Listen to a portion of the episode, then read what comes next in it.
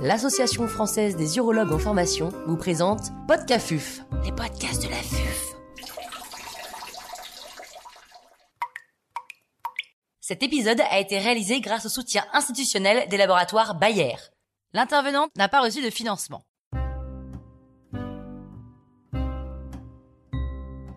Place de la radiothérapie dans le cancer de la prostate métastatique hormonosensible. Professeur Pierre Blanchard, professeur oncologie radiothérapie à l'Institut Gustave Roussy à Villejuif, nous fait part de son expertise. Quel est l'intérêt global en cancérologie de traitement du primitif en cas de maladie métastatique? Traiter la maladie tumorale primitive chez un patient métastatique, ça ne va pas de soi. Avant, on considérait qu'une maladie métastatique devait être traitée exclusivement par des traitements systémiques. Et en fait, la théorie du seed and soil suggère que traiter le principal foyer tumoral permet de limiter l'extension locale de la maladie, mais également de limiter l'apparition de nouvelles métastases. Le traitement de la tumeur primitive a été essayé dans des essais thérapeutiques dans plusieurs configurations tumorales, en montrant notamment dans le cancer bronchopulmonaire et dans les cancers ORL par exemple, un bénéfice en termes de survie globale et de contrôle locorégional.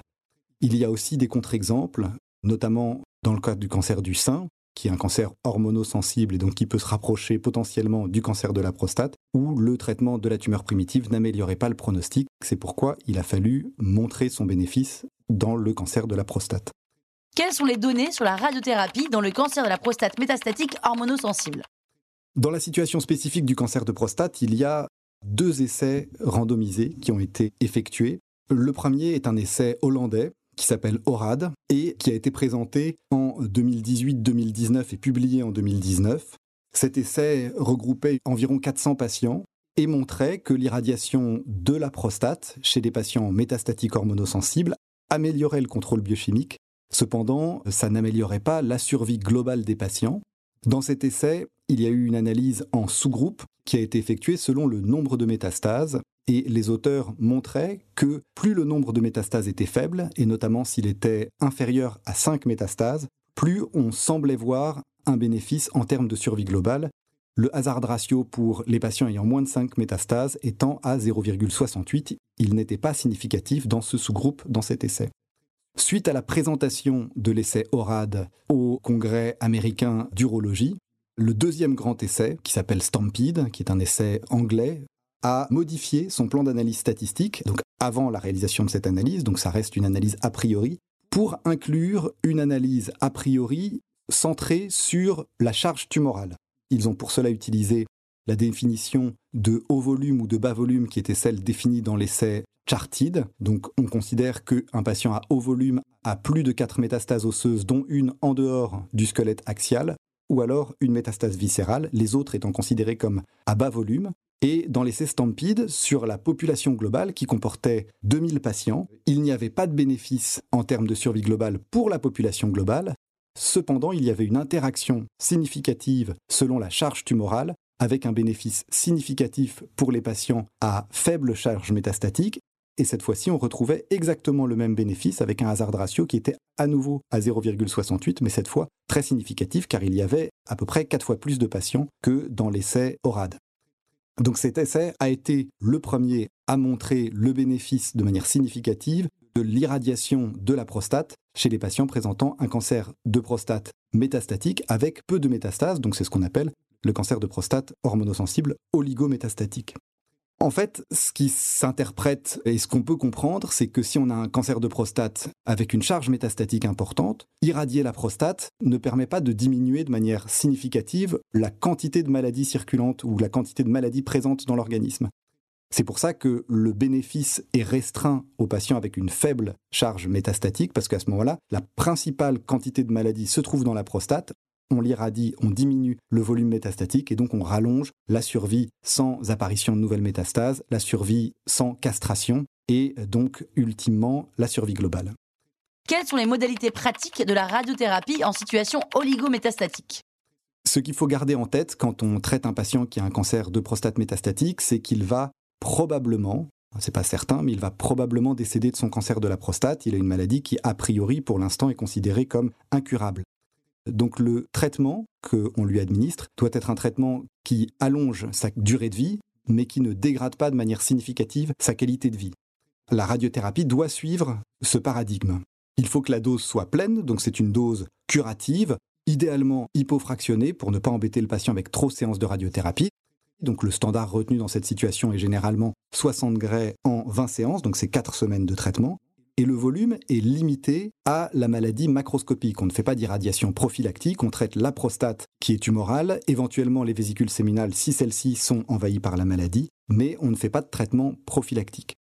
Alors dans le cas où la maladie serait prostatique et ganglionnaire pelvienne, il est possible de traiter la prostate et les ganglions pelviens, mais ce serait uniquement dans ce cadre-là, et on ne fait en tout cas pas d'irradiation prophylactique en l'absence de ganglions pelviens visibles. La chirurgie a-t-elle une place dans cette situation? Les patients avec un cancer de prostate métastatique hormonosensible ont parfois une grosse masse tumorale prostatique et celle-ci peut être responsable de symptômes. Dans ces cadres-là, évidemment, la chirurgie à sa place, c'est une chirurgie fonctionnelle, symptomatique, qui vise à améliorer un symptôme présent chez le patient.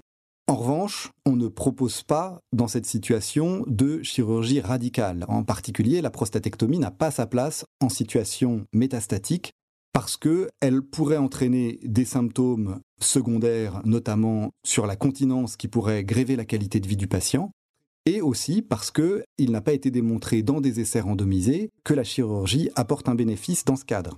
Il faut cependant avoir en tête que des essais thérapeutiques sont en cours, notamment l'essai SWOG 1802, qui est un essai américain qui inclura près de 2000 patients, si je me souviens bien, et qui, pour lequel le traitement local sera radiothérapique ou chirurgical, mais avec une majorité de patients qui auront un traitement chirurgical. Donc quand on aura les résultats de cet essai, euh, s'ils sont conformes à ce qu'on avait dans l'essai Stampede, à ce moment-là, la chirurgie pourra avoir sa place, mais ça n'est pas le cas actuellement. Faut-il traiter les métastases par radiothérapie stéréotaxique dans cette situation oligométastatique? Alors bien sûr, on a envie de le faire. C'est une situation tentante parce qu'on a envie de traiter tout ce qu'on voit.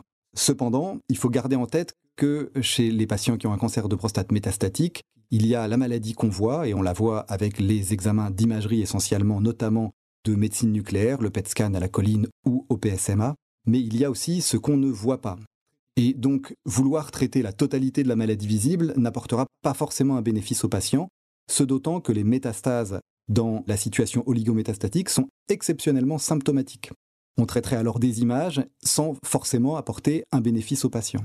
Par ailleurs, les essais thérapeutiques qui ont évalué l'intérêt du traitement des métastases sont des petits essais. Il y en a principalement deux qui s'appellent STOMP et Oriole, qui ont inclus 62 et 54 patients, donc c'est des tout petits essais, et qui étaient tous dans une situation de récidive après traitement local, donc après chirurgie ou radiothérapie, ou les deux.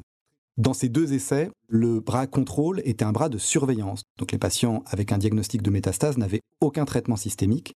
Et ce que ces essais ont montré, c'est que l'irradiation stéréotaxique, les métastases, permettait de retarder l'instauration du traitement systémique, donc la rechute du PSA, de manière non significative, mais de manière non significative en raison probablement de la taille des effectifs utilisés.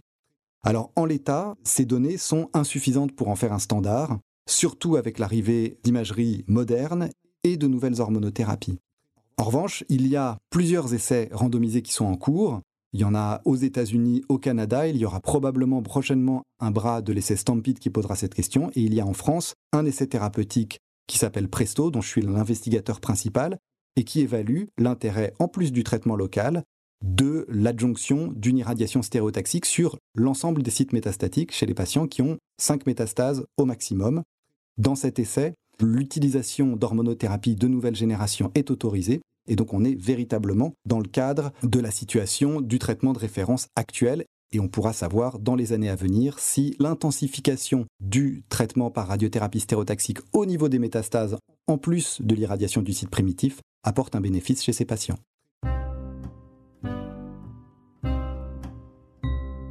Un grand merci au professeur Pierre Blanchard pour ses conseils précieux. C'était Podcafuf, les podcasts.